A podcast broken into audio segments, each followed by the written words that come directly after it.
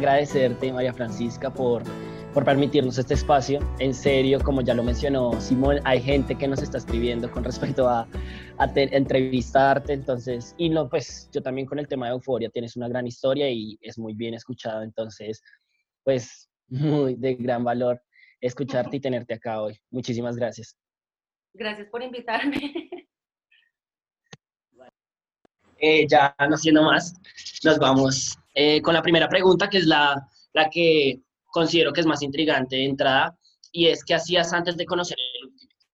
Ah, bueno, bueno, perdóname, eh, me anticipé con eso. me gustaría, pues, como que te presentaras, de pronto hay unos que no te conocen, como antes de como que qué hacías, qué haces, y, y pues y continuamos ahora sí con la pregunta. Perdóname que la ansiedad me dio anticiparme. Bueno, yo me llamo María Francisca Botero. Yo jugué, Ultimate como unos 15 años más o menos, 13, 14 años más o menos. Em, fui capitana de un equipo que se llamaba Guaira, que se deshizo hace unos cuatro años, si no estoy mal. Y pues digamos que estuve desde el principio en la formación de Euforia, vine a hacer Euforia eh, con un grupo de, pues, de personas de otros equipos. Yo creo que llegaremos a esa pregunta más adelante. Antes de jugar Ultimate, yo estudiaba en la universidad, era una persona normal. Eh, había hecho deporte pues toda mi vida, había jugado básquet, había hecho atletismo, estaba vinculada como a la excoli, iba al gimnasio, pues nada serio. Y em, empecé a jugar Ultimate. Todo este tiempo, digamos que entró como en un gran paréntesis eh, durante, todo este tiempo, durante todo ese tiempo. Y cuando dejé de jugar, em, y como, pues yo, yo cuando estaba jugando, pues claramente trabajaba también, pero cuando dejé de jugar yo me había independizado y entonces empecé pues ya como a trabajar seriamente como en un taller de costura que yo monté eh, y hacer como mis cosas, digamos, ya independientes. O sea, yo estuve todo el tiempo con mi taller, con mis cosas, me casé, tengo una bebé. Digamos que salí del paréntesis y la vida continuó Esa vida que quedó en pausa como 13 años antes o 14 años antes, siguió hasta el día de hoy. Ok, muchísimas gracias. Muchísimas... Oye, ahora sí la pregunta, ese, bueno, en, ¿en qué año conociste el Ultimate Frisbee? Yo creo que eso fue en el 2000. Eso fue en el 2000.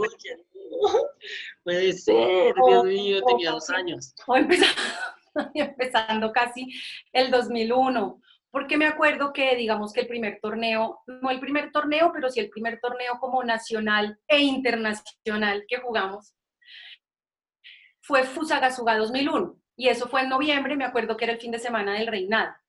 Y nos fuimos a un club que conseguimos en Fusa, allá había unas cabañas, había posibilidad de llevar carpas, y ahí fue como el, el primero mío, digamos. ¿no? Con gente de Medellín, con gente de Venezuela, con muchos equipos de Bogotá, que en esa época pues eran como equipos hechos de universidades, pues eran como, representaban como las universidades más o menos. Entonces, eso habrá sido en el 2000, eso fue en el 2001 en noviembre, entonces yo lo conocí tal vez empezando el 2001, terminando el 2000 o algo así. Ok, ok, muchísimas gracias con eso. Eh, y Listo, y el momento, y en el momento en el que tú viste el último, del momento en el que, pues desde tu recorrido, ¿qué, ¿qué, experiencia, qué anécdota fue en la que encontraste o viste el deporte que en tu mente ya estaba y ya existía ese deporte? No, es que fue, fue casi un accidente, la verdad. Yo nunca había visto absolutamente, ni siquiera había visto un frisbee en una película, o sea, no, ni idea. Y yo tenía una amiga que estudiaba conmigo en la universidad que eh, todos los breaks me decía como en los Andes era la caneca donde hacíamos deporte. Entonces vamos, subamos con los niños, los niños eran nuestros compañeritos de clase. Subamos con los niños a jugar frisbee, yo. Ve al otro día, subamos con los niños, yo, ay no, qué mamera, porque pues me daba pereza ir, subir, bajar toda sucia, sudada clase. Yo no, a mí qué pereza. Y duró, en serio duró diciéndome como un semestre. Y yo que no viví. Bueno, un día le dije, vamos. No volví a bajar.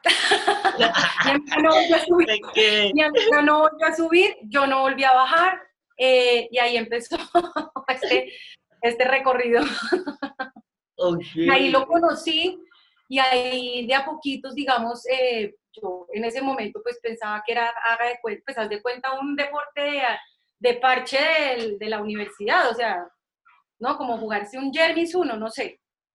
Cuando de pronto otro día empieza a venir gente de otra universidad, personas de otras universidades, de pronto vamos a otra universidad a jugar, de pronto hay un torneito de quintetos en la sabana, de pronto nos, encuentran, nos encontramos en los cerros para hacer rey de cancha entre los equipos de las universidades los sábados, de pronto organizamos FUSA, entonces ahí es como, wow, esto es un, esto es un deporte mundial. Total, total. ni idea, ni idea, ni idea, ni idea. Ok, ok. Y bueno, y cuéntame un poco más de esa anécdota cuando decidiste subir. Yo lo veo, yo la, esa cuando decidiste subir, que ya no volviste a bajar. ¿Cómo fue ese primer entrenamiento? Porque pues estaba también con chicos. ¿Cómo fue esa, esa aventura?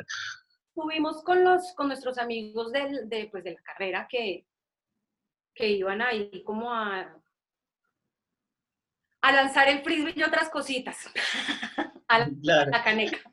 Entonces, subíamos ahí como a parchar, no sé qué, y, como que corríamos un montón, no sé, ellos como que tiraban el frisbee o hacíamos como un partidito y, yo corría un montón detrás de ese frisbee, nos volvíamos una nada.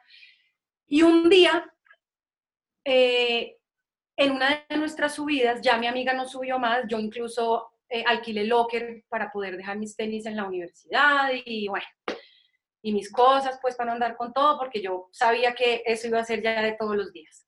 Y un día coincidimos en una de estas subidas con otro grupo de gente que jugaba, que resulta que era los que era el equipo de los Andes en ese momento que se llamaba Daga. Ahí estaba, ahí estaba Fidel Jiménez, Jorge Hernán Zambrano, Juan Jaime Martínez, eh, entonces, ellos ya subían y ya se veían como súper profesionales. Ellos llegaban, se cambiaban, se ponían los guayos, hacían equipo. No, pues, y coincidimos en esa subida y por alguna razón, después de que yo jugué con mis, pues, con mis amigos que pues eran malísimos, pues obvio, mis amigos como que se bajaron, yo como que me quedé ahí y seguí como jugando y entonces ya mis amigos tampoco volvieron a subir más. Y yo sí me quedé, o sea, yo sí empecé a subir, yo me quedé pues digamos arriba, yo empecé a subir. Yo no, ah, Correa también estaba ahí, Correa que pues de todos ellos fue como el que más, el que más duró como en el tiempo.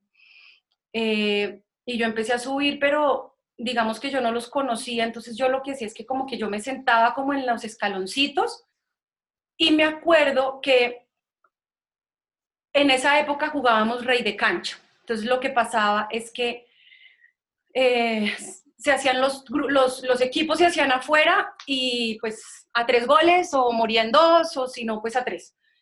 Entonces cuando había cambio, el capitán de Daga en ese momento, que era Juan Jaime, me hacía entrar, pero en silencio, o sea, nosotros no, ellos eran serísimos. Eh, no éramos amigos, o sea, era como yo me sentaba, me ponía mis tenis y él veía y hacía así. Entonces yo empecé a jugar con Daga. Eh, me acuerdo que subíamos martes y jueves y era de 12 a 2. Y eso fue todo el semestre. Entonces ahí yo empecé a conocer ya a los demás equipos de las otras universidades. Entonces empecé a ir, empezamos a ir a la sabana a veces, entonces allá estaba Armadillo, Allá estaba Juan Camilo Restrepo, estaba eh, pues Quique, Ismael Triviño, estaba Papeto. Ahí conocí a los niños de la pedagógica, que eran los mamuts, pues estaba Tulio, Morris, Víctor Hugo, pues Alejo Romero, pues toda la banda. Estaban los Bets de La Salle también. Y em, aparecían los equipos con su universidad y, y, jugábamos. Entonces jugábamos En los Andes, martes y jueves, los viernes, digamos que se abría la puerta como para que viniera gente de otras universidades, los sábados íbamos a los cerros, toda la mañana, como hasta las 2 de la tarde, a jugar rey de cancha y de vez en cuando había un torneito como en la sabana y, ya, pues así empezó, así empezó todo y yo me quedé ya vinculada completamente con Daga. Oye, en serio, ah, muchísimas gracias, muchísimas gracias por todos estos nombres, por toda esa experiencia y por la felicidad con la que lo cuentas. Es algo que ah, se transmite y, y que hace mágico y, y, vuelve más mágico este deporte. Para continuar ya... Eh, hablar con las... y me pongo súper feliz, no sé, es como si reviviera una época. Total, total, total. Era, eh, es la idea. Entonces, bueno, en el, la, otra pregunta, que ya me comentaste como esa, ese, esos, esos momentos ya de, de, que te acercaste al Ultimate y cuando empezaste a competir, tu primera competencia que hablabas de Fusagasuga, eh, ¿cómo, ¿cómo fue esa primera competencia? ¿Cómo fue tu equipo? ¿Tú estabas eh, con cuántas chicas jugando? ¿Cómo era, ¿Cómo era esa experiencia en ese año? La primera vez que yo, digamos, competí competí fue pues por fuera como del juego de los sábados y eso, en realidad fue en la sabana, como un quintetos que hubo. Yo fui con los niños de Daga eh, y jugué con ellos y a mí, digamos, una cosa que siempre me gustó de mi equipo, por lo cual desde el día uno yo me volví como fan de la, de la modalidad COE, pues COE, es porque yo siempre supe que o sea, yo siempre sentí que un equipo COED podía llegar a ser un equipo que uno lo llevara a ser campeón, si me entiendes, más que una categoría como o femenina o masculina, o sea, un equipo COED bien manejado es increíble. Entonces, a mí lo que me gustó siempre de dar es que ellos de alguna manera a nosotras nos, nos, nos veían como jugadores, no como niñas. Y en ese momento, al principio, digamos, eso fue muy difícil para los otros equipos porque los otros equipos no lo manejaban así. Eh, y fue muy difícil introducir como el COED bien hecho, digamos aquí como en Colombia y sobre todo en Bogotá. Porque claro, muchos equipos tenían sus niñas que generalmente pues eran las niñas del parche o se habían hecho amigos y eso, pero a la hora pues como dicen a la hora de los cubos, esas niñas pues se quedaban sentadas en pues todo el partido haciendo barra. En Daga estábamos vinculadas como tres niñas, que eran Lucía Correa, Silvi Gómez y yo. Lucía Correa, pues era la hermana de Correa, que era como Correa en niña, era una cosa impresionante. Silvia estaba antes que yo, Silvia estaba antes que yo y era muy amiga de ellos, pues era como del parche, pero digamos que ellas, ellas estaban, ellas estaban muy presentes también pero hubo muchos momentos, como en ese torneo que te digo de la sabana, que pues era un viernes a las 11 de la mañana. Obviamente yo fui la única que aparecí, pues porque ellas me imagino que tenían una vida o no sé, otras ocupaciones. Entonces yo me acuerdo de ese y me gustó mucho de Daga eso que te estoy diciendo, que ellos siempre manejaron, mm, nos manejaron a nosotras como, como jugadores. Eh, y no como niñas. Esa fue la primera vez, nos fue, nos fue bien, yo jugué, entré a jugar súper bien, metí mis goles, eh, incluso no necesitaban que el otro equipo metiera una niña para meterme a mí. Claro, eh, ya no. Yo me, me, me, marcaba con los niños normal y era muchísimo mejor porque de alguna manera pues entrenaba muchísimo más, pues es un entrenamiento como súper duro, ¿no? Porque ¿qué, ¿qué oso hacer el oso? Yo en ese momento todavía no le tenía ni siquiera confianza. Ya después viene el torneo de FUSA, que fue en noviembre, y ahí ya, digamos que eh, van muchos equipos y también van algunas niñas. Disco Tú también tenía sus niñas y Disco Tú también jugaba con sus niñas. Entonces, por ejemplo, con Disco Tú estaba Alicia Medina. Alicia Medina todavía está activa en Ultimate. Ella vive en Estados Unidos, pero ella sigue jugando y sigue parchando por ahí. Ella jugaba con Stu y Stu también la, digamos que Stu era un equipo súper chévere con, con sus niñas también. Y en ese torneo yo jugaba con Daga, pero también jugaba con un grupo de niñas que nos llamábamos Bogotá 1, Bogotá 2 y Yerbabuena, que era un equipo paisa. ni siquiera teníamos nombre. A ese torneo llegamos un poco de niñas y entonces hicimos dos equipos, nos partimos con pica pala más o menos y ese fue como mi primer torneo, mi primer torneo femenino. Eh, estaba Cajimix también, ella estaba pues activa en ese momento y, y, y, también aparecía pues por ahí por la caneca porque ella también era de los Andes, digamos. Ella, ella estaba ahí también desde el principio. Eh, y había un equipo de niñas que, que, venían de Medellín que se llamaban Yerba Buena, que eran muy buenas, eran unas niñas buenas, ellas se nota que llevaban jugando harto tiempo, también estaban unas niñas que jugaban en la pedagógica, de donde sale Marisol, Marisol Díaz, que también fue fundadora de Guaira en su momento. Entonces digamos que en ese torneo fue mi primer como torneo, torneo ya, mejor dicho, profesional, en el que jugué con equipo de niñas, pero pues seguía como jugando con digamos, con los niños de edad. Ok, ok, ok. Bueno, y, y ya, digamos, ese, ese, momento, ya lo entrenaste y demás, ¿qué pasó? ¿Cómo fue esa cercanía que tienes con Euforia? ¿Cómo, qué, qué, pasa ahí? ¿Qué pasa después de, de, Mira, de tu primer equipo?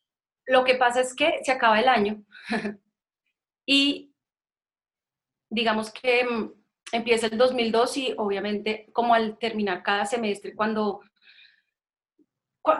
como que se termina un semestre y las cosas empiezan a cambiar un montón porque pues digamos que hay personas que se terminaron graduando, terminaron haciendo su tesis, eh, si fueron de intercambio, se pusieron a trabajar, entonces cuando empieza el 2000 se hace se hace como un como durante el 2000 se hace como un gran equipo que se llama Armadillo. ¿Cierto? Armadillo inicialmente era el equipo de la sabana. Esos tres personajes que yo te dije ahorita en ese torneo de Fusa jugaron con mamuts. Porque Daga, como te contaba al principio, que ellos eran súper chéveres, pero también eran, eran, eran como un núcleo, eran como súper cerrados. Ellos le dijeron a, a, los niños de la sabana que no los dejaban jugar fusa con ellos. Es que eran súper antipáticos a veces. Fido no, Fido era un amor y Nanán era un Nanán, pero era un amor, pero, pero digamos que, pues como que Correa y Juan Jaime eran como súper, ¿no? Como súper serios, súper... Mm. Entonces, estos tres personajes se fueron a jugar con Mamuts. Ese torneo de Fusa, la final fue obviamente Daga Mamuts, Mamuts ganó. A mí no se me olvida que David ganando por cuatro goles. Y le faltaba uno y Mamuts metió cinco goles seguidos y ganó. Bueno. No, ¿cómo así? ¿Cómo así? ¿En serio? No, qué partido tan... Fue terrible, pero Mamut ganó. Bueno, el caso es que eh, empiezan a cambiar mucho las cosas y se hace como una, como una especie en uno de estos entrenos, se hace como una reunión y se decide que se va a hacer un equipo que se llama Armadillo. Yo no sé si tú has visto la camiseta, la camiseta es blanca y tiene las mangas moradas y tiene un armadillo acá. Ese armadillo coge a los que quedan de daga, a los tres de armadillo que jugaron con mamuts y a otras personas que empezaron a jugar en ese momento. También los que vienen de Paraíso, que en ese momento pues eran Choco y Zuluaga, por ejemplo. Perdi también estuvo en armadillo, Perdi venía de otro equipo. Em, estábamos, pues ahí digamos estaba Fidel, quedó Nanán, quedó Correa, y por otro lado pues quedaron Camilo Restrepo, Kike y Papeto. Tony eh, estaba en armadillo, y hicimos el, primer torneo de polo en el polo donde hoy es el Rosario, que eso fue en el 2002, también hacia el final del año. Y obviamente, pues Armadillo arrasó con toda la, o sea, era un equipo impresionante. Eh, para ese momento, digamos, es que me salté un torneo, porque al principio de ese año hubo un torneo en Medellín, en Medellín hubo un torneo que es el que nosotros llamamos el Medellín del Barro, porque volvimos una nada de esas canchas que creo que todavía no se han recuperado. El barro llegaba como a las rodillas, o sea, era una cosa horrible. Ahí jugaron también por equipos, ahí las niñas nos llamamos Azkaban, improvisamos, nos hicimos unas camisetas estampadas con pintura y jugamos como Azkaban. Y cuando ya volvemos a Bogotá, pasa esto que te cuento de que se une este gran equipo y hacemos el polo en noviembre, si no estoy mal, noviembre, diciembre, y ahí es cuando juega Armadillo y ahí es cuando Guaira tiene su primer torneo. Entonces, Guaira se crea eh, en ese, digamos, en ese año, y entonces estaba estaba Alicia, Alicia Medina, María Fernanda Pinilla, Lucia Correa, Marisol Díaz, que venía de la pedagógica, pues estábamos Silvi y yo, que veníamos como de, digamos, de Daga, eh, entró Cajimix, eh, que ella en ese momento, digamos, empieza a jugar más con los mamuts, pero obviamente ah, es Guaira. María Claudia hace rato que más adelante hace Chicks y después vuelve a jugar con Guaira. Entonces era un equipo muy chiquito, pero era un equipazo. Nos iba súper bien. Claro que yo hoy en día veo esos videos de esos partidos y no éramos más chonetos, pero bueno, en ese momento sentíamos que jugábamos como las diosas. Y entonces, después de ese torneo, que Armadillo pues se lleva obviamente todos los torneos, 1001, eh, hay un grupo de este Armadillo que está jugando en un parque en Niza que se llama El Oso. Y deciden abrirse y hacer la comunidad del Oso. Y a este lado se queda, digamos, como un rezague, hay un grupo que sigue siendo Armadillo, pero muy poquito tiempo. En esa época, más adelante, como, como, como, como en la mitad del siguiente año, Zulu, Choco y yo parchábamos un montón, como que estábamos, creo que no teníamos como nada que hacer, o sea, porque creo que no teníamos oficio, entonces nos la pasábamos buscando por ahí cualquier jardín para lanzar. Y parchábamos y parchábamos y parchábamos. Y en una de esas salió el nombre de Euforia. Al principio, Ok, en esa hípera. Ok, en ese, los jardines con Zuluaga, Zuluaga es fundador de Euforia, Zuluaga después se va para el, para el oso. Antes de Zuluaga, digamos que Tony también se quedó un ratico con nosotros y Tony también se fue para el oso. Entonces, digamos que ahí ya se hicieron como los dos grupos, dos personalidades, dos, dos, dos caras súper claras, lo que es Euforia y lo que es y lo que es la comunidad del oso y ahí nació Euforia pues hasta, hasta hoy. Y paralelamente, paralelamente a ese año en donde nace pues ese armadillo grande, digamos que nace también Guaira. Ahí, ahí, va, ahí va mi pregunta, pero ya me lo respondiste con respecto a que Guaira también estaba mucho con esa energía, porque si entiendo Armadillo también era de, de la comunidad que eran muy buenos, de gente de última muy buena que se reunió, en Guaira pasó lo mismo. Chicas muy buenas se reunieron a jugar entre ellas para competir. ¿Sabes qué es lo que pasa? Que yo creo que en ese momento éramos demasiado poquitas niñas. Entonces, éramos muy poquitas, entonces lo que hicimos fue hacer un equipo, casi las que estábamos y las que finalmente nos quedamos constantemente. ¿Sí me entiendes? O sea, no, no es que como que en ese momento hicimos un equipo y quedaron otros dos equipos de niñas por ahí. En ese momento, pues, de hecho era Guaira y en los torneos lo que hacíamos es que jugábamos contra los tres equipos de Medellín que venían y a veces jugábamos todos contra todas dos veces hasta la final. O sea, la comunidad femenina era chiquitica, chiquitica, y de pronto como hacia el 2004 pegó un brinco y hubo como una multiplicación. Y ahí nace Aerosol, nace La Osa, Chicks, vienen muchísimas personas de Medellín, hay un equipo en Cali, hay un equipo en la costa. Em, entonces, como que un, un par de años éramos súper poquitas y de pronto, por ejemplo, pues eh, yo me imagino que los equipos de niños ayudan muchísimo a que se hagan los equipos de niñas. Por ejemplo, la OSA pues obviamente estaba súper vinculado pues al oso, ¿no? Eh, Disco Stu, Chicks, lo hace María con, con niñas vinculadas, digamos, a, a Stu. Em, y así, así más o menos se fue como como creando y, ya llega un momento en que pues todo esto se sale de las universidades porque de alguna manera somos nosotros mismos como que crecimos, como que ya nos graduamos y estamos trabajando. Eh, entonces ya no son universidades, sino ya son clubes, digamos equipos, en, un tiempo largo. Eh, entonces de pronto en Euforia aparece el hermanito de uno y el primito de otro, que son chiquiticos. Entonces termina siendo que el hermanito de uno es el hermanito de Quique, que es Juan Matriviño, y el primito del otro es el primito de Juanma Perdigón, que es Giro, sí, Apache. me entiendes? Y luego de pronto pasa lo mismo que pasó con las niñas, de pronto hay como una exposición grandísima del Ultimate y empiezan a jugar no solamente universitarios, pero ya los universitarios, pues claro, juegan interuniversitarios, pero se vinculan a los clubes grandes. Entonces entras a Los, entras a Stu, entras a Euforia, entras a Matanga, Y después pasa lo mismo con los colegios. De pronto hay un año en el que hay un montón de niños jugando, como cuando nace Bambú. Cuando nace Bambú eran unas niñas de colegio chiquiticas que empezaron a jugar. Entonces luego te das cuenta que tú tienes como 190 años, que llevas jugando como 30. y, y llegas al torneo y te preguntan, ¿tú juegas? Claro, claro, claro. Nos pasa este tipo de B que te vemos y es como Pacha, pero Pacha, no, es, ¿qué, te pasa? hace años de años, como no. O sea, en serio todavía sorprende para mucha gente. Y, y, ya entrando un poco, siendo un poco más energético, me gustaría saber desde tu experiencia cuál fue una anécdota que tú dices muy mágica en, en el último, de pronto una final o un punto o una persona con la que te marcabas muy, que para ti fue un momento muy brillante en el Ultimate Frisbee, desde tu recorrido? Yo creo que yo tuve, yo creo que muchas veces a uno le pasa una cosa que cambia todo.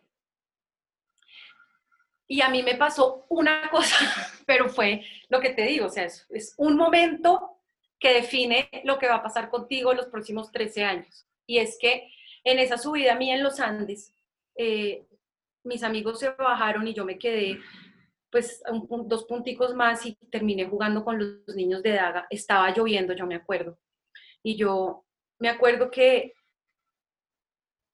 Juan Jaime lanzó el frisbee hacia el fondo y yo corrí y corrí y corrí y corrí. Y yo solo pensaba que estaba lloviendo y que se me iba a caer el frisbee, pero que no lo podía tumbar porque pues no, no podía tumbar, no podía dejarlo caer y me acuerdo que lo cogí en el charco y mojada y casi se me cae, pero bueno, fue gol. Se acabó el partido. Bueno, y ya, y pasó, pasaron como las semanas y entonces yo seguía subiendo, entonces me decía así, yo entraba y yo volvía a meter mis goles y salía y el otro día sin hablar y él volvía a hacer así, bueno. Y un día yo le pregunté a Correa o le hice un comentario y Correa ese día me dijo, si usted no hubiera cogido ese frisbee, a usted nunca le hubieran vuelto a hacer un pase en toda su vida. Y yo, bueno. No se me olvida, no se me olvida y es un momento en que yo digo, o me hubiera bajado antes o me hubiera caído o lo hubiera soltado y de pronto bueno, de pronto estaría, no sé, diseñando en Italia ropa, haciendo, no sé, electrodomésticos. ahí yo creo que eso fue clave porque pues ahí, digamos que, porque a mí sí me, como que me sorprendió un poquito como eso, pues que yo podía como entrar. Y creo que ese fue el momento, digamos, de confianza. Es como, como ahí está. Y me lo confirmó Correa dos, dos meses después.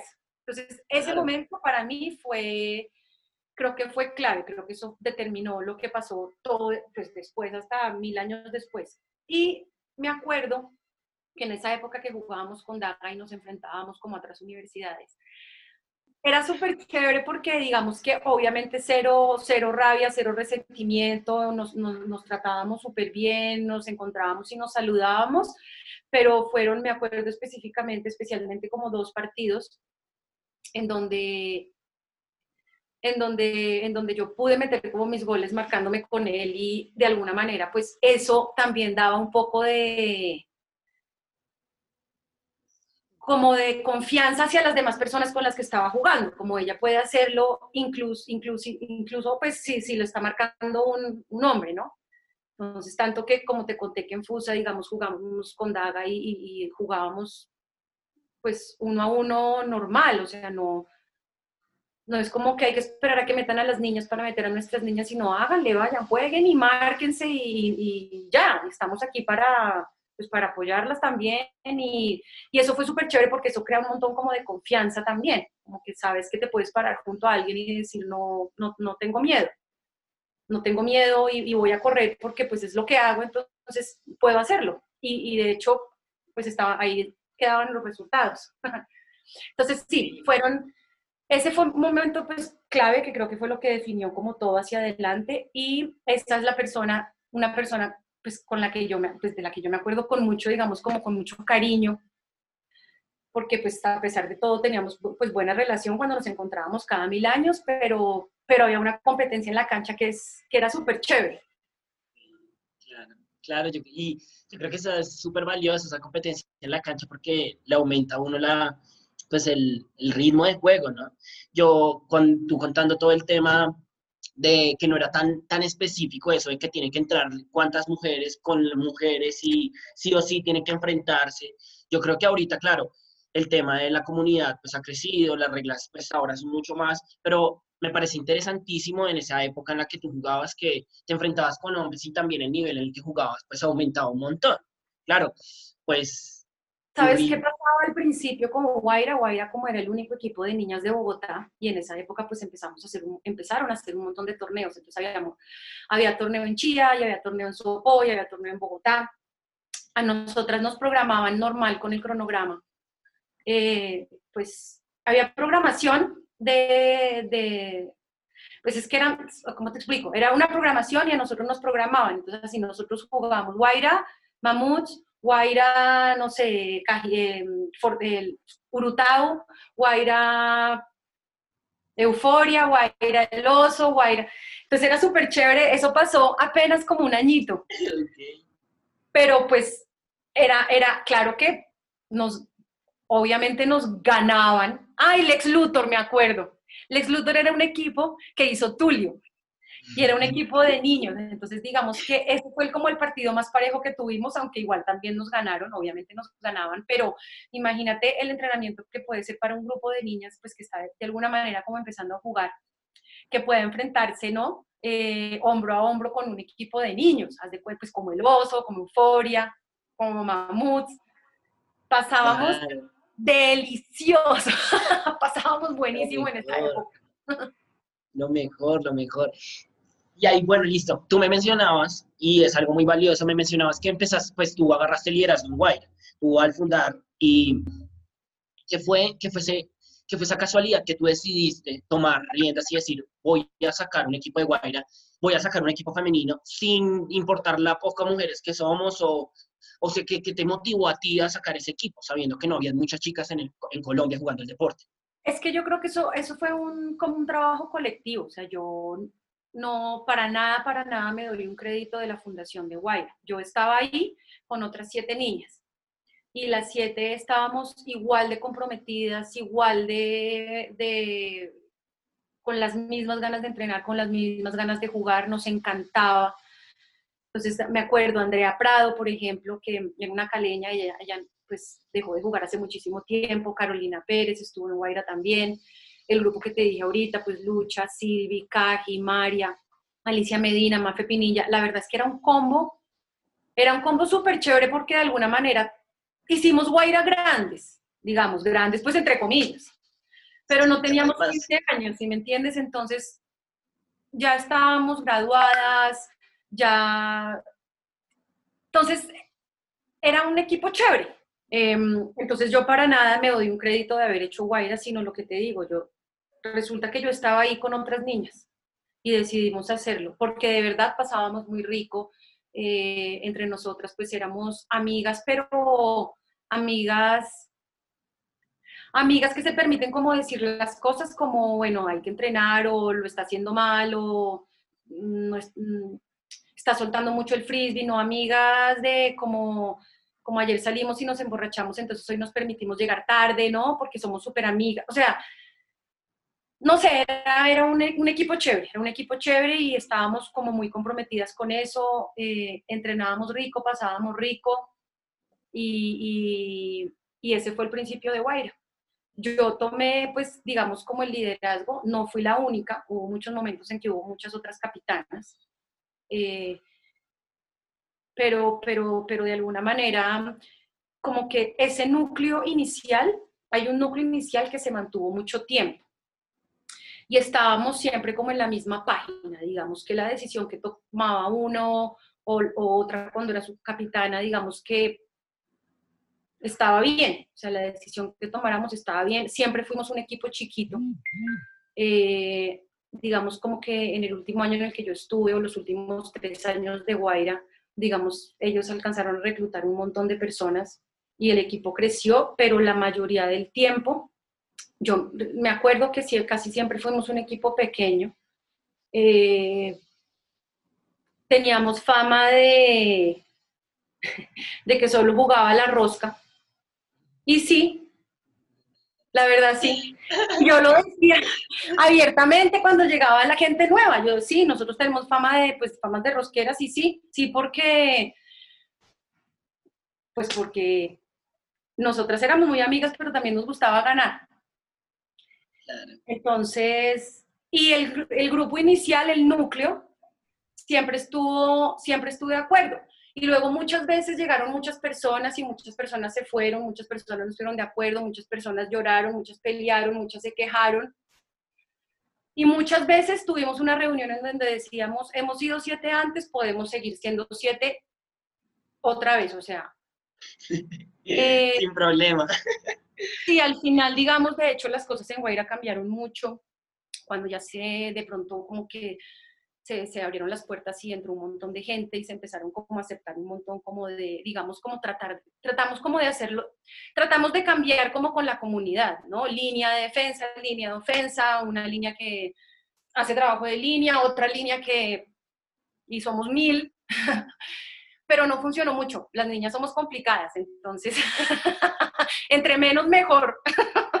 Eso sí, el sindicato no funciona, pero pero sí fuimos muy así, yo siempre fui muy clara con las niñas y también les decía mucho, en el calentamiento yo tengo clarísimo quién va a jugar y quién, desde el calentamiento yo sé quién va a jugar.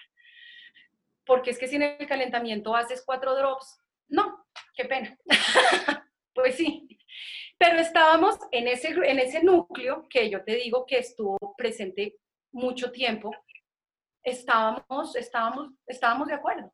Era así.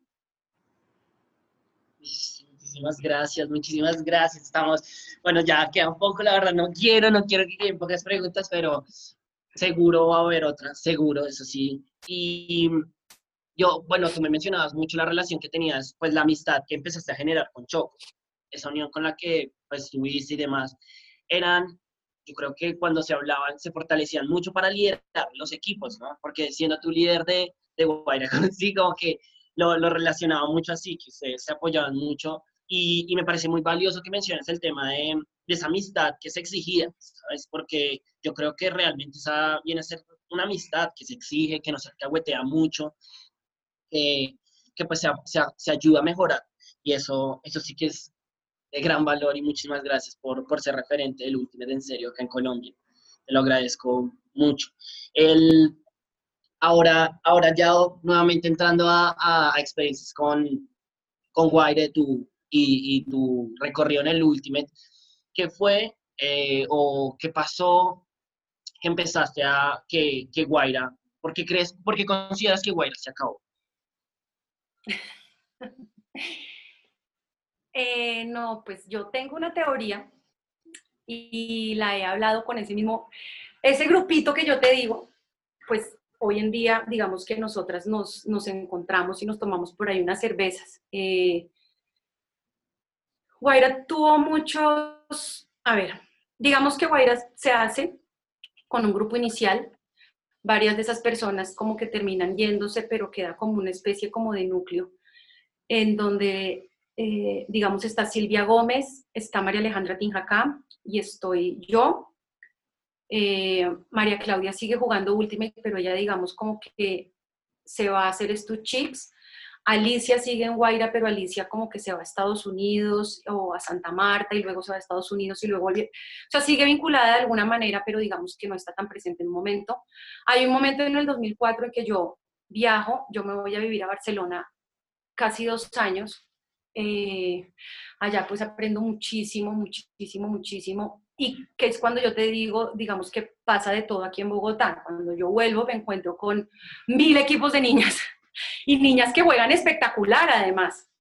Y resulta que a Guaira entra una ola de gente eh, nueva que termina eh, como adhiriéndose como a ese núcleo inicial, o sea, como que también estamos en la misma página, que está Diana Castro, que hoy en día juega en Aerosoul, está Julie, que también pues era, digamos, de, de Urutao, eh, y se vincula pues a Guaira. Anita Serrano, me acuerdo que cuando yo vine en unas vacaciones, ella jugaba en Guaira y ella era chiquitica y yo me acuerdo que yo Ella era buenísima y manejaba, ella era handler desde el principio, y yo me acuerdo que pues, yo la conocí, entonces yo, no, mira, tuve al fondo del stack, pobrecita, y ella volvía como a manejar, y yo, oye, no, vuelve al fondo del stack.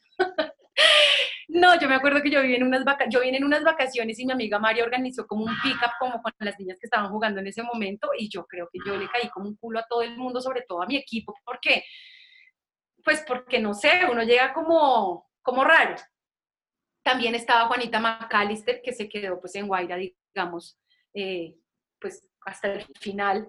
Entonces, digamos que hacia, en ese, como en ese periodo entre el 2004 y el 2006, supongo yo que fue en el 2005, pues llegó Anita Serrano, llegó Juanita McAllister, Julie, llegó Diana Castro.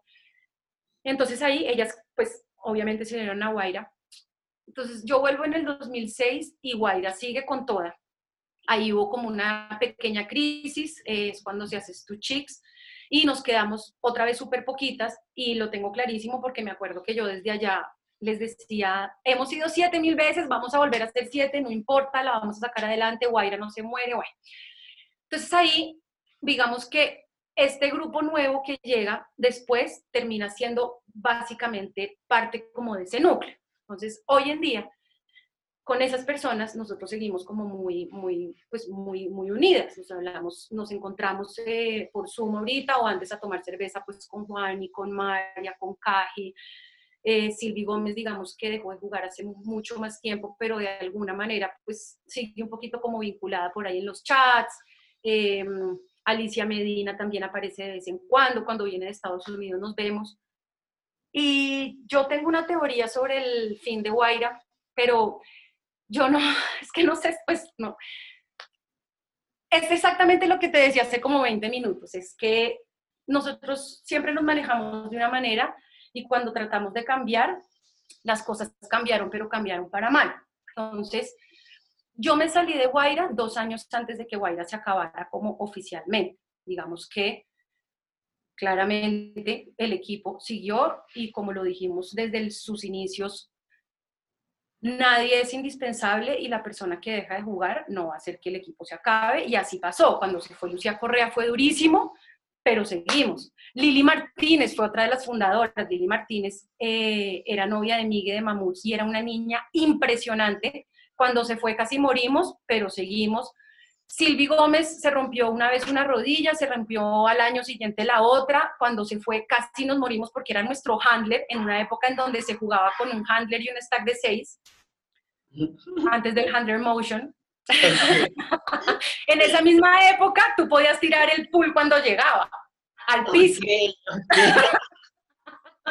Genial.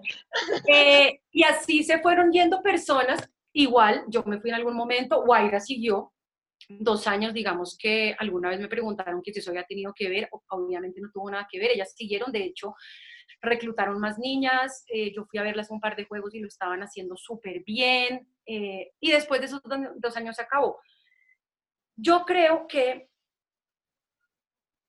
a nosotros nos hizo mucho daño como el tratar de cambiar y tratar de tratar de hacer lo que estaban como como como hacer como la evolución de que estaba haciendo como toda la comunidad nosotros nos manejamos mucho tiempo de una manera y tratamos de cambiar las cosas y eso no funcionó. Abrimos las puertas, entró muchísima gente, eh, entraron como grupos de niñas, ya como amigas, eh, como rosquitas.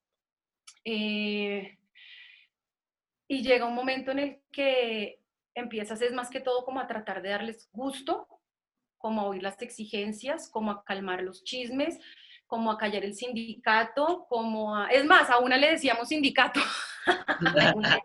ah, no, calladita. Entonces empiezan, porque las mujeres somos así, entonces empiezan a hablar en el oído, se empiezan a envenenar, entonces empiezan a cambiar. Y me acuerdo que ese año, que fue como el último año que yo jugué, me acuerdo que éramos un montón. De hecho, logramos hacer las dos líneas. Eh, por primera vez en muchísimo tiempo, eh, nosotros contratamos pues a, a, una persona para que nos entrenara, para que nos hiciera como de coach, cosa que nunca lo habíamos hecho y a nosotros nos iba muy bien como estábamos.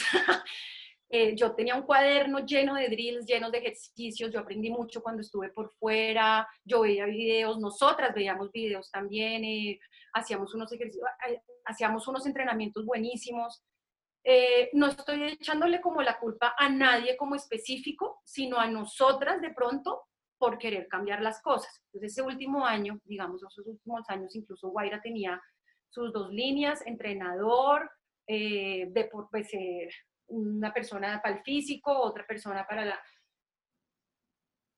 Eh, en donde se ve que de pronto nos estamos convirtiendo en un equipo como más profesional, estamos teniendo un montón de problemas internos, un montón de problemas internos porque empezamos a lo que te digo, a tratar de que entonces todas jugamos, todas tenemos las mismas opciones, porque entonces todas entrenamos igual, porque todas capan familia el domingo, entonces está bien, no llores, vas a jugar. Entonces, eh, me acuerdo que la primera vez que hicimos ese ejercicio fue en un torneo en donde éramos muchísimas y yo me, pues, me, me medio me inventé ahí como unas líneas mixtas entonces, para llamar como mixto 1, mixto 2, mixto 3, en vez de estar como en la línea fulanita, fulanita. Entonces, yo hice tú eres mixto 1, ti, ti, ti, mixto 2, ti, ti.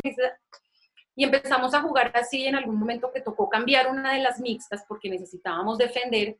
La niña, pues que yo cambié, lloró todo el resto del torneo, porque ah, entonces a mí eso, ay no, aburrimiento. Y ese fue como el principio, para mí ese fue el principio del fin siento que nosotros tratamos de cambiar las cosas y ese cambio internamente nos trajo muchos problemas, muchas peleas. Entonces hacíamos reuniones, hacíamos reuniones de hacer banquillo, que eran una porquería, hacíamos asados para entonces hablar con las niñas, saber qué les estaba pasando y resulta que las cosas, o sea, éramos pues tratando de ver cómo, cómo hacíamos funcionar las cosas y, y, y ese año incluso yo, de pues en todo mi recorrido de Ultimate, a mí personalmente, pues, siento que fue el peor año de Guaira de la historia.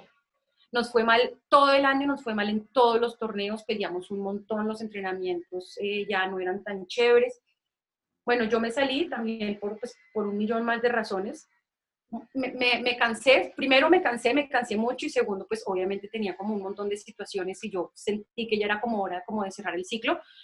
Guaira siguió un par de añitos también con muchas niñas y finalmente ya decidieron cómo, cómo, cerrar, pero a veces nos encontramos y de pronto hablamos un poquito del tema y creo que estamos en ese grupo inicial, creo que estamos de acuerdo en que, en que hubo mucho daño que se hizo como en esa última, digamos, última o penúltima gran entrada de, digamos, de personas. Cambió el perfil de Guaira completamente, Guaira se empezó a ver diferente, cambió nuestra personalidad, como que el, nuestro, sabes, tú sabes que todos los equipos tienen como una, como un, como algo, tú sabes que, tú sabes quién es celoso, tú sabes quién es de euforia, tú sabes quién es dispuesto tuyo. Hubo un momento en que tu Guaira cambió, cambió muchísimo. Y cambió su personalidad y su, su, identidad fue lo que cambió. Eso fue lo que, lo que pasó. Espero que no me crucifique por lo que estoy diciendo, pero igual no, igual no me importa, es la verdad. Sí, no, no, muchísimas gracias, en serio. Muchísimas gracias. Eh, mil, mil, mil. Bueno, pero listo, y, y pasa ese momento. Ahora, ahora vamos a otro lado de que tú desde tu recorrido, ¿cuál crees que fue el torneo o, o el mejor partido que jugó Guaira? Que tú dices, no, es que aquí brillamos, las chicas brillamos. Bueno, yo tengo dos. Yo em, tengo dos torneos en donde eh, tuvimos como muy buenos momentos, muchos buenos momentos, pero me acuerdo del coimpresores del 2004, coimpresores pues en ese torneo, digamos, paisa. Esta cancha era terrible, pero yo la amaba. Yo, a mí siempre me gustó una cancha dura, más que una cancha blandita. Me gustaba muchísimo más. Y el del 2004 yo jugué, pues, el con impresores, claro, lo jugamos con Guaira y quedamos campeonas. En el 2003 fue un desastre porque en el 2003 Silvia Elena Gómez, que era nuestro handler, se rompió la rodilla en el torneo y nosotros terminamos el torneo con, pues, fue más o menos Caji, le tocó manejar. Caji era, era en el stack adelante mío, haga de cuenta, y le tocó irse a manejar. Ahí empezó Caji a manejar cuando Silvia se, se, lesionó la pierna. En ese torneo terminamos acabadas, vueltas nada, raspadas hasta el infinito, perdimos. Terrible. Volvimos en el 2004 y nos llevamos todos los premios, nos llevamos defensa, nos llevamos goles, nos llevamos asistencia, nos llevamos primer premio y pasamos delicioso, nos fue súper bien. Ese torneo yo lo tengo entre, entre, mis mejores recuerdos. Nos fue muy bien y, jugamos, pues, supongo que jugamos increíble. Y tengo otro torneo muchísimo tiempo después, que también fue en Medellín, fue un nacional. Y eso fue, es que yo no me acuerdo, creo que fue en el 2000, eso tuvo que haber sido como en el 2007. Eh, la final fue de noche, fue contra Revolution y fue en el, en, bueno, en cancha con gradería, yo no tengo ni idea qué cancha habrá sido, ya no me acuerdo, pero digamos pues que era de noche con luces, era la final femenina, todo el mundo estaba viendo. Creo que nos fuimos en gol de oro y ganamos. Ay, fue la última vez que le ganamos a Rebo. eh, ese torneo fue increíble, nos fue súper bien. Eh, fue la primera vez, nos sentimos súper tumbadas porque fue la primera vez que salió el premio como del galardón absoluto. Entonces fuimos a la premiación, una premiación en un bar rarísimo. Yo no sé si tú sabes eh, dónde queda pues el estadio en Medellín, la zona del estadio donde está el obelisco y todo eso. Bueno, nosotros nos quedamos ahí. Haz de cuenta, al lado del obelisco había un roto donde fue la premiación esa noche hubo un robo pues en el hotel, eso es una historia macabra, terrible. Eh, y ese, me acuerdo de todo lo que pasó ese día, porque ese día pues nosotros ganamos y cuando dicen el galardón absoluto, pues claro, se lo ganó Revolution, entonces nos sentimos como súper tumbadas, pues porque para nosotros ese galardón, pues ese premio era nuevo, pero para nosotros éramos las campeonas. Me acuerdo que ese gol de oro lo metió Diana Castro, de un, como de un sombrerito que le pasaron por ahí y ella como que lo cogió y ni siquiera sabía que era el último gol. Estábamos como súper aturdidas y todas como le gritamos, ganamos y ella como así era gol de oro, súper perdida. Eh, espectacular. Y me acuerdo de un, de un Cali, que si yo no estoy mal fue el último Cali, digamos que, que pues de pronto que jugamos. Eh, nosotros habíamos ido a Cali y habíamos perdido la final contra Revolution, pero en ese torneo algo pasó con Revo y perdió la semifinal contra Aerosoul. Creo que llegaron tarde al partido, llegaron incompletas o se confiaron. Fue un poco como que se confiaron, entonces como que las duras estaban en otro lugar viendo otros juegos o estaban, no tengo ni idea qué fue lo que pasó, llegaron como súper tarde, no pudieron remontar y Aerosoul ganó. Pasamos a la final con con, contra Aerosol, White Aerosol, de noche, luces, eh, todo el mundo pues en las tribunas viendo eh, el espectáculo. Y ese también fue un super partido. En ese partido jugamos, creo que éramos ocho.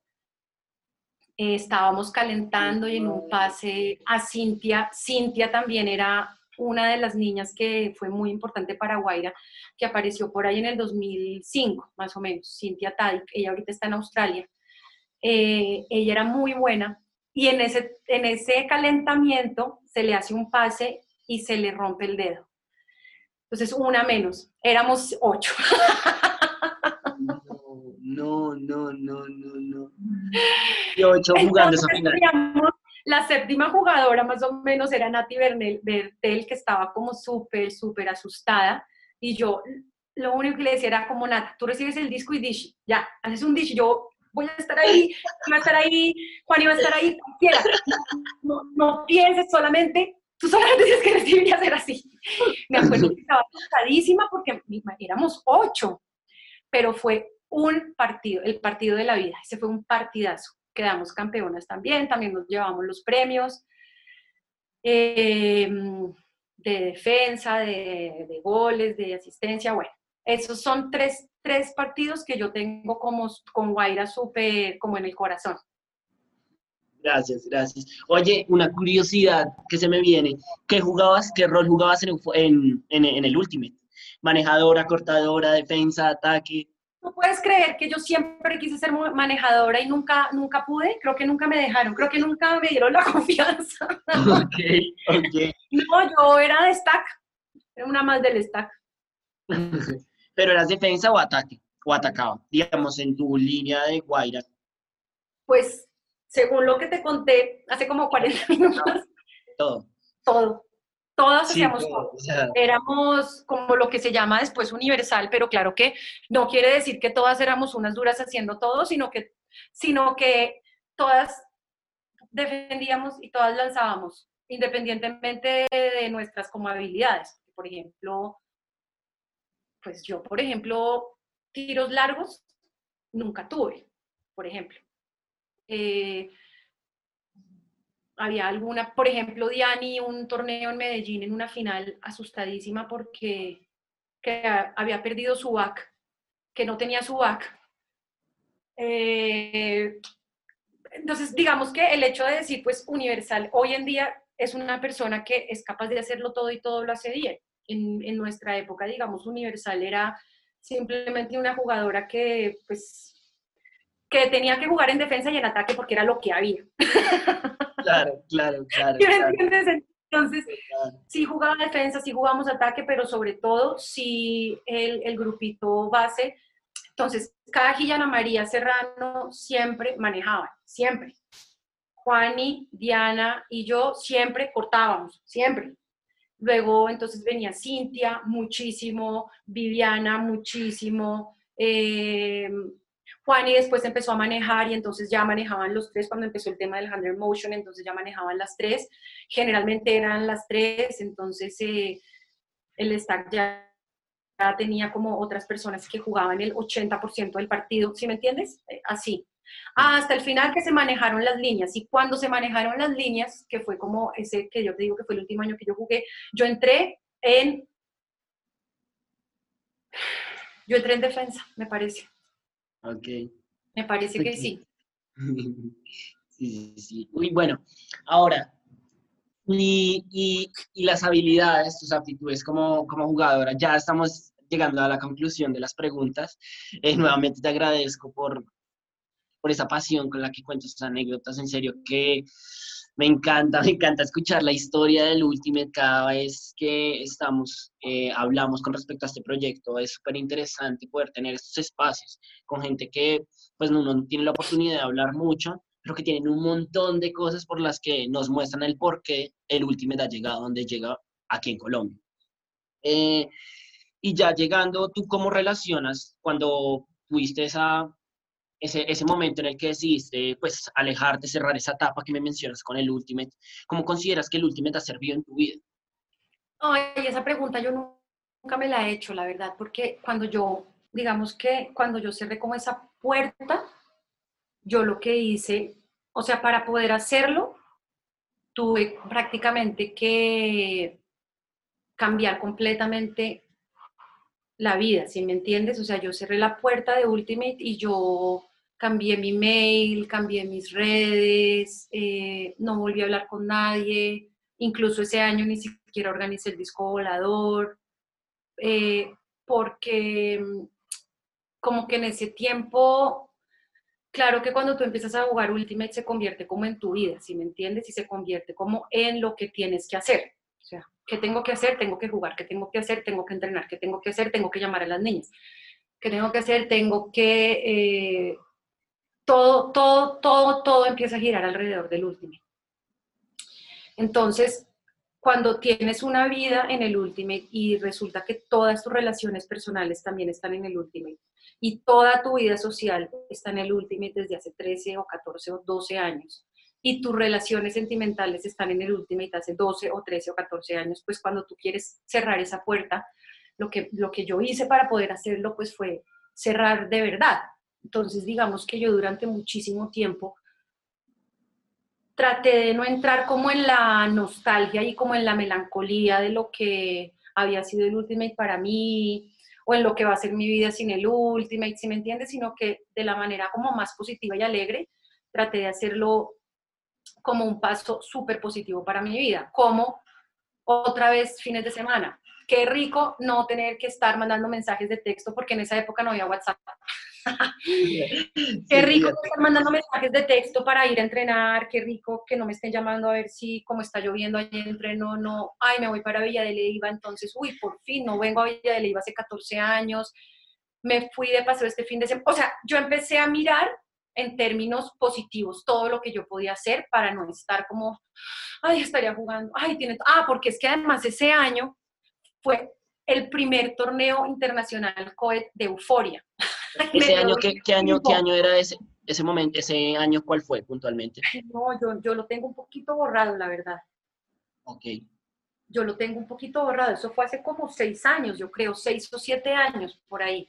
Fue cuando Euforia se fue COET al US Open, la primera vez que se fue COET. Y a mí me dio durísimo porque ese había sido mi sueño toda mi, mi, como toda mi vida de Ultimate, es que nosotros le creyéramos a irnos COET internacional. Porque, pues, porque a mí me, me fascina, me fascina el COET, me encanta, me encanta, me encanta.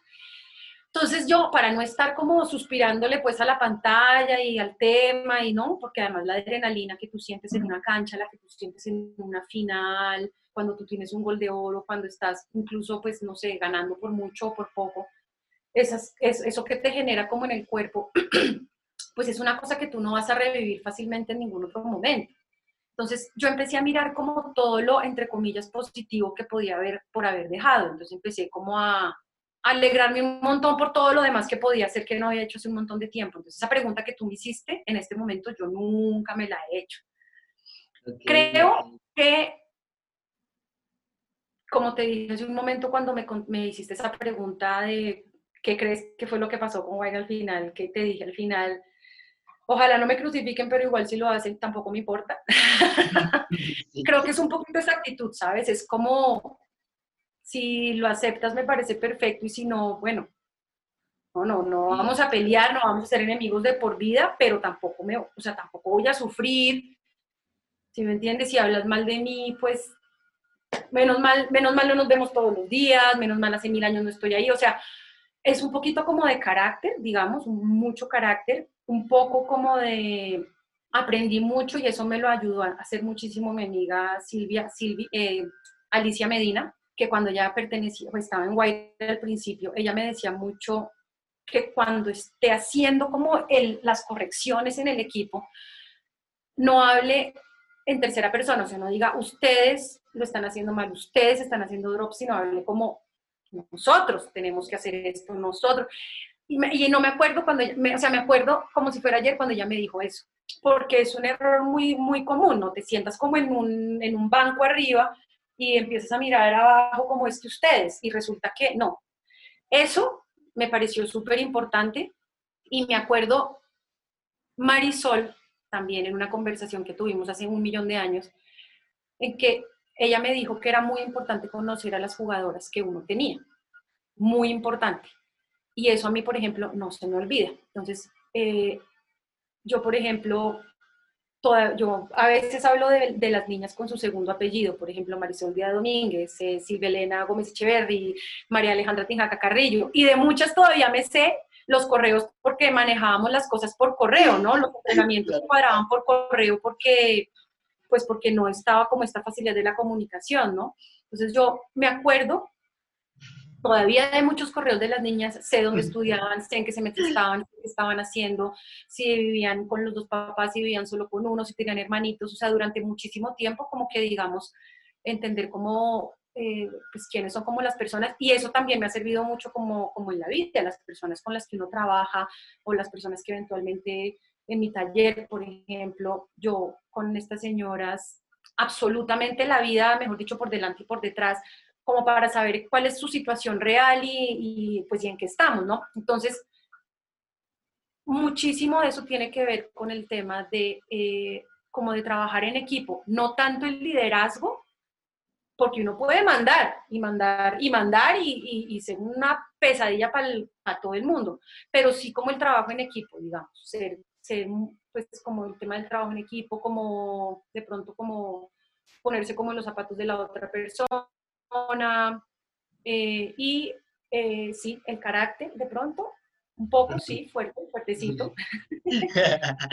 Muchas gracias. Como, como, cualidades, como unas cualidades, o sea, yo no puedo decirte, mira, esto fue lo que me dejó, pero si yo me pongo a pensar, seguramente voy a encontrar muchas como cualidades que eventualmente logré tener por haber estado mucho tiempo como en ese espacio y por haber estado en un equipo de niñas y por haber estado en un equipo de niños y bueno, eso. Gracias, gracias. Yo tengo entendido que eres una de las organizadoras del DB. ¿Cómo fue ese primer, cuando organizaste, cuando te integraste, cuando organizaste por primera vez ese torneo que ahora está gigante, un MAC? Pues nosotros contamos desde el primer torneo que se hizo, digamos. Eh, hay uno que es Cerros, eh, en el que yo, digamos, pues no, no participé. Para mí, que fue mi primer, el primero que fue FUSA, digamos, que fue para mí el primero, eh, ese lo organizamos como entre 25 personas. Creo que lo organizamos entre todos los que estábamos como activos jugando como en ese momento en Bogotá. Entonces todos, había como mil tareas y cada uno tenía como una tarea. Este lo organizamos en serio entre todos y salió súper chévere. Pero estamos contando, digamos, el disco volador desde ese momento. Después de FUSA, fue el primer polo. En el primer polo lo organizamos varios, pero ya éramos más poquitos. 2002, me mencionabas. Polo 2002, Rincón 2003. En el Rincón 2003 eh, también lo organizamos varios, pero también éramos más poquitos, o sea, el equipo. Polo 2003, en el 2004 yo ya no estuve en la organización de Bogotá porque yo me fui en octubre, fue compresores, yo me fui ahí. Eh, lo organizaron, 2005 lo organizaron, 2006 yo vuelvo a ser parte del equipo y en ese momento ya se llamaba Disco Volador y estaban Juan Manuel Perdigón, Mauricio Martínez, eh, Diego Polanía, Zuluaga y yo. Ese torneo lo organizamos los cinco en el 2006. Ahí fue en el polo. Eh, después tuvimos un problema en, en el polo en el 2007, que terminamos ese torneo en el estadio de Chía, porque nos sacaron, porque el pasto no se podía mojar. Después de ese torneo, a Diego Pele pasaron muchísimas cosas. Eh, una gente que él tenía en la casa como que se robó la plata del disco volador que había quedado y el, siguiente año hubo un accidente terrible en Bambú de una niña que tuvo un accidente y ese torneo lo estaba organizando Matanga. Diego P en ese momento no estaba organizando el torneo, pero de alguna manera tuvo que dar como la cara por el equipo. Entonces ahí él decidió como salirse del disco volador y creo que salirse del último, o sea, tuvo como un, año y medio muy mal. Nos quedamos con Zuluaga un año más, Zulu se salió y desde hace ya bastante tiempo, unos seis años, ya somos solamente Juan Machoco y yo hasta el sol de hoy y, hasta este año que lo vamos a hacer. No sé cómo, pero lo vamos a hacer. Por favor, escuchen por ahí. Eh, bueno, y ya, ya ahora sí con, con esto último. Eh, es una pregunta, es una pregunta a la que pues, recorremos y yo me la propongo hacer ya durante la, durante la entrevista, que, que me intriga a mí como entrevistador. Y, y la verdad me intriga algo, eh, me gustaría saber si tú volverías a jugar Ultimate, si en algún momento pues jugarías tipo, venga, vámonos, no sé, a un, a un Master, a un Coed, a un US Open, o sea, jugarías, volverías a retomar el día Príncipe. No, no, yo no. No, no lo haría, me costaría muchísimo trabajo, de hecho, eh, cuando, cuando, cuando yo me salí, que te acuerdas que te conté que hubo un año que no organicé el disco volador y al año siguiente se, volví, no sé, un equipo de niñas canceló como el día anterior y entonces hicimos un pick-up femenino gratis. Entonces yo, pues para sacar la cara por el tema, digamos que de alguna manera lideré pues ese pick-up. Yo como organizadora, pues digamos que eh, no, me dio, no, me dio durísimo. O sea, tú puedes ir al gimnasio todos los días, pero es que si no entrenas Ultimate para Ultimate, eh, yo siento que en ese momento me dio, me dio, me dio muy duro, yo estaba súper adolorida, claro que no tenía el físico y eso que estábamos de parche. Y yo siempre fui una persona, yo he sido una persona, yo soy una persona supremamente competitiva, supremamente. Entonces yo, a mí me han, me han preguntado por ejemplo, Alicia Medina, que, que, juega mucho y está en Estados Unidos y ella sí, ¿no? Que hagamos, que hagamos, y lo llamamos, porque el siguiente año lo volvimos a hacer y nos llamamos La Mafia y jugamos nosotras. y no, repetí la misma experiencia y, y, Alice es mucho de que no, que nos juntemos las escuchas, que hagamos no sé qué, que hay un cohete no sé dónde, que hay un femen. Y yo siempre le he dicho a ella como, es que yo no soy, o sea, si no lo voy a hacer, o sea, si yo no voy con toda, yo no, voy a, no soy capaz de ir a jugar de parche, o sea, yo soy supremamente competitiva. Eh, cuando la última, la, la, última vez que jugué así en esa mafia que hicimos fue, pucha, un equipo de unas niñas, pero súper chiquitas y cuando tú sientes, porque tú a veces sientes que corres con todo y de pronto te ganaron, no es tan grave, pero cuando tú sientes que como que te pasa como todo el mundo, o sea, es como el rinoceronte de Yumanji más o menos, sí. que te pasa todo el mundo y tú estás corriendo un montón, pero estás como en el mismo sitio, ¡uy no! horrible, horrible, horrible, horrible. Entonces, o para mí, para mí es lo haces bien, ah, y eso sí me dejó, por ejemplo, el último, lo haces bien o no lo haces, o sea, es con toda y si no, no. Entonces, tal vez por eso yo no lo volvería a hacer. Y tengo clarísimo que para llegar a un nivel en este momento, pues claro, el entrenamiento tiene que ser excesivo y no tengo la capacidad de, no tengo la capacidad de hacerlo en este momento, entonces no, la respuesta es no. Por incapacidad, ¿no? No por ningún tema. claro, no, o sea, está clarísimo. Gracias, muchísimas gracias. Hay algo que es una pregunta que en algunos casos suele ser redundante, pero es un, referente que nosotros tenemos. Y, pues bueno, con la historia estoy seguro que, estoy más que seguro de la respuesta, pero esto te da entrada también para la conclusión de esta gran entrevista. Entonces, ¿el Ultimate te cambió la vida?